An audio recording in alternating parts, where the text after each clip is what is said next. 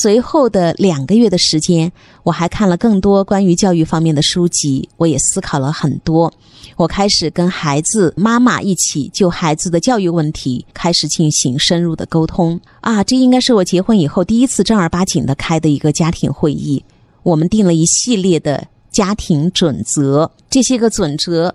我觉得让孩子形成了非常良好的一些状态。爸爸说：“首先啊，在生活上面，我们决定每周让孩子做一次家务，像每周六家里吃完饭之后啊，可以让孩子洗碗。现在呢，已经成了孩子的一个习惯了。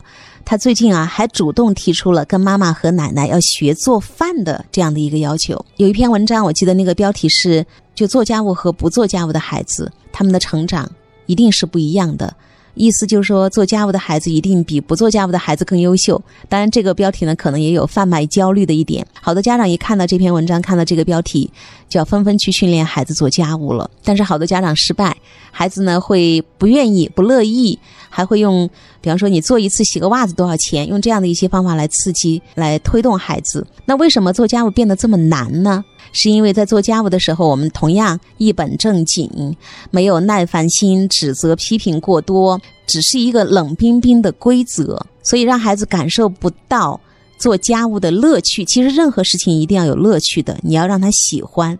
这个才是你最终的能够目的达成的一个特别重要的关键点。不要批评啊，你怎么这么笨，一个家务都做不好？你看你弄得到处都是。那这些打击的话，会让一个从来不会做家务的孩子，只会觉得自己不能，对吧？在任何一项我们要去希望孩子达成的目标当中，你需要孩子去完成的一个事情当中，记住了，他一定是有成就感的，是有价值感的。家长朋友们遇到更多一些个具体的不知道该怎么办的事情，也可以加入到爱的教育 QQ 群。七幺五五二幺零零三，可以用这样的一个方式呢来寻求帮助。这位爸爸说，除非出差或者是下雨，每天一个小时的足球训练，我跟孩子都一直坚持着。那这个习惯跟成果也让孩子保持着满满的自信。每个月至少两次，全家要出去郊游一次，可以请同学，可以请其他的一些个朋友，把所有的美术馆、科学馆、公园。全部差不多都走遍了，还有呢，就是把足球、英语、编程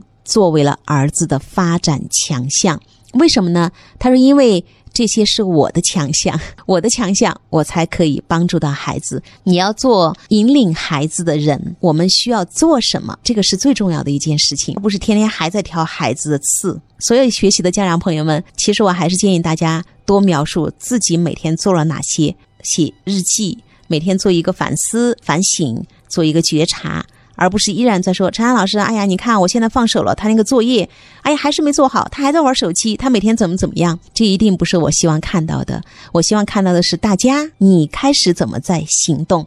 我在辅导孩子的同时呢，也会扩大交际面。另外呢，我也会经常组织活动、聚会，都会带孩子参加。那这些都让孩子变得越来越开朗了。呃，前面是在生活上哈，爸爸说我们做了这样的一些个准则规则。其次就是在习惯上，我真诚的把孩子当做朋友，和他相关的一切事情我都跟他商量。比方说买什么运动服，暑假你要去哪个城市玩，让他感受到的就是尊重。还有就是参与感，所有的事情我们父子俩都可以商量，爸爸也愿意参与进来。当然，你也有你做决定和选择的权利，像朋友一样。呃，这个说起来容易。但是我知道做起来也特别的难。另外，爸爸说我坚决不再碎碎念，因为有丰富的各种活动，我会让孩子自己做时间表，特别的有趣。我发现，当你不再催的时候，孩子就会发生很有趣的变化啊。这个变化就是，他即便偶然出现了磨蹭的状态，但是呢，在约定时间之后，他可以和我来进行一个复盘，比方说我们检讨啊。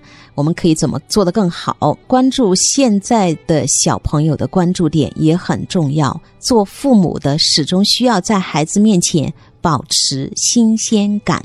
只有学习型、成长型的父母，才能跟得上这个时代、这个环境下孩子的脚步。我在跟孩子做朋友的时候。我会跟孩子一起躺在沙发上刷抖音。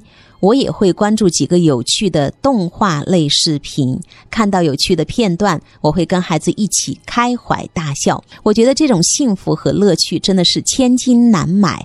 原来真是太傻了，从来没有想到过要去体会这些。好多爸爸妈妈们在决定要改变的时候，但是没办法投入。我对孩子的那些东西都不感兴趣，怎么办？孩子玩的游戏我不懂，孩子喜欢的音乐我也不喜欢，孩子看的动画我也不喜欢，我不知道怎么走进孩子。要去跟孩子做朋友的时候，我们要找回那颗童心，要跟孩子打成一片。尤其是家里只有一个孩子啊，这样的情况，你就是孩子最好的玩伴。你说我一切都不感兴趣，怎么办呢？他是你的孩子呀，那就是你没有爱的能力。所以，我们还得重新通过孩子成为一个有爱的人。我们有爱自己的能力，我们有爱别人的能力，真的就是这样的一个过程。这个爸爸还好。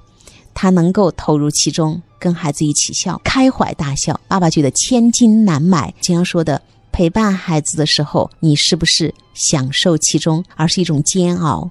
我在牺牲自己的时间，我在牺牲自己的这个精力，看我都很疲倦了，我还只有陪着你。因为这个感觉，即便你人在，但是你心不在的话，其实你跟孩子之间的情感还是没有连接的。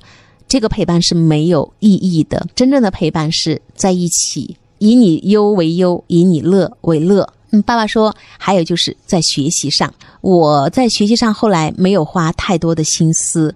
我的爱人呢，也不像原来那样过于关注孩子的考试的分数了。我们反省，我们就知道，好成绩的孩子都不是家长跟在屁股后面催出来的。相反，一个有着良好的生活习惯、健康成长的小朋友，取得好的成绩。只是一个时间的问题。他跟他爱人也有辅导孩子的能力。老婆是编辑，所以就负责孩子的语文。那爸爸呢，就负责数学、英语还有编程什么的。两口子在这方面配合的非常好，因为在学习上绝不碎碎念，绝不催促，绝不只看分数，而是真的去帮助到孩子在这个过程当中遇到的哪些。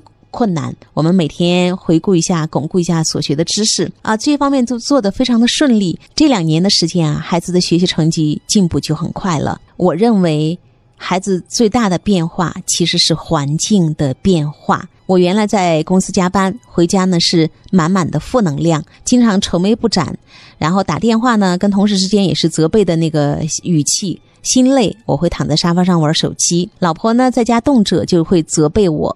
那这样的家庭环境啊，不可能长出优秀的孩子。